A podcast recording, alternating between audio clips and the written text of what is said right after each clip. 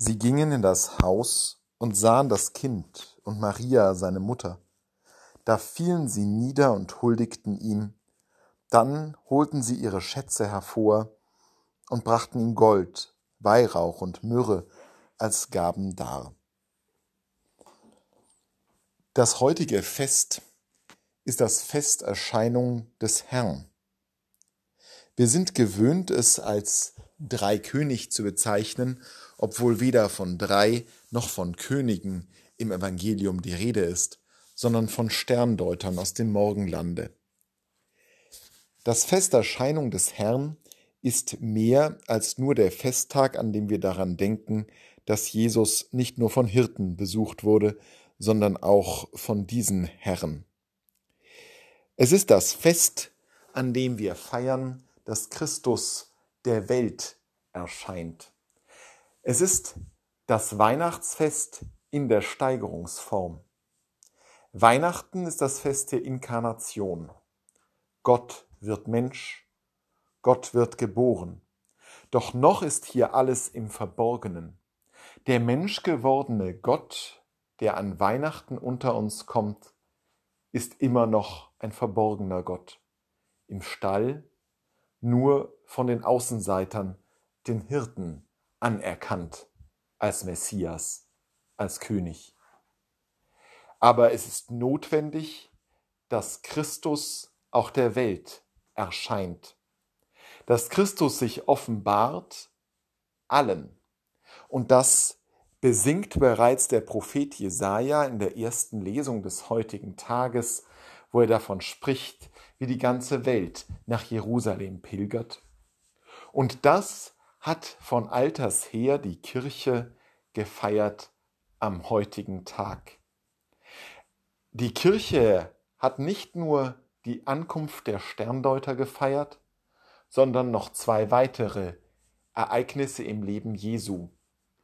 Das eine ist die Taufe, die wir am Sonntag nach Erscheinung des Herrn noch einmal gesondert gedenken, und das zweite ist die Hochzeit von Kanaan.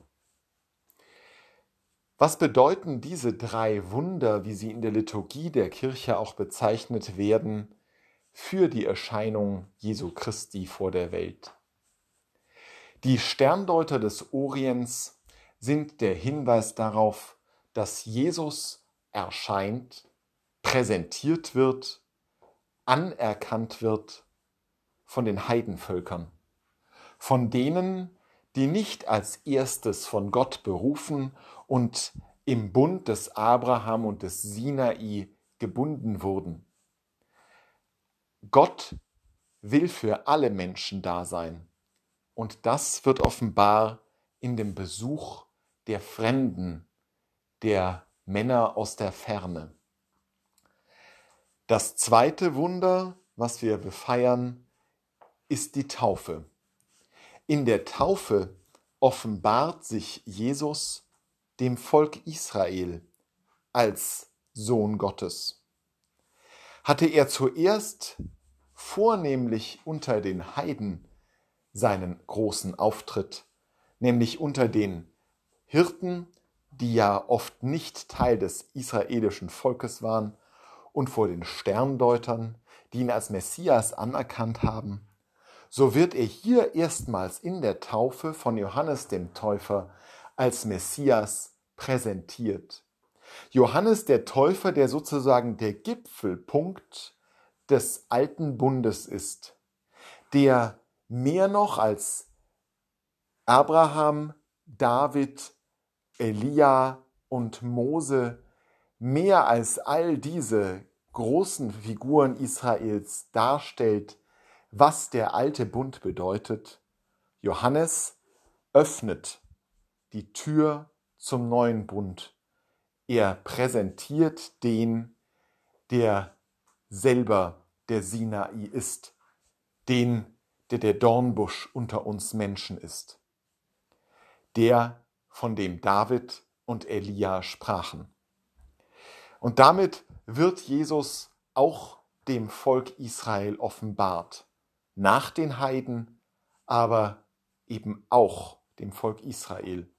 Und schließlich im Weinwunder von Kana, wo Jesus auf Drängen seiner Mutter Wasser zu Wein verwandelt, wird er offenbar im Alltag. Dieses dritte Festgeheimnis, dieses Wunder Nummer drei des Erscheinungsfestes zeigt uns Jesus als den, der eben nicht nur vor großen Sterndeutern und in der entscheidenden Stunde der Taufe der Welt erscheint, sondern im Alltag, in den Festen der Menschen, in den Momenten, wo wir seine Hilfe, seinen Beistand brauchen, ist er da. Er erscheint als der Herr und König der Welt. Er erscheint als die Vollendung der Bundeszusage Gottes und er erscheint als Mensch, als Gott mit uns, Immanuel, als der, der morgen schon neben uns stehen kann und für uns da ist und auf den wir uns verlassen können. Das alles feiern wir am heutigen Fest und darum gehört das Fest Erscheinung des Herrn zu den zentralen christlichen Festen. Ohne Erscheinung des Herrn ist Weihnachten unvollständig. Heute wird die Geburt des Heilands der Welt offenbar. Kommt, lasset uns anbeten.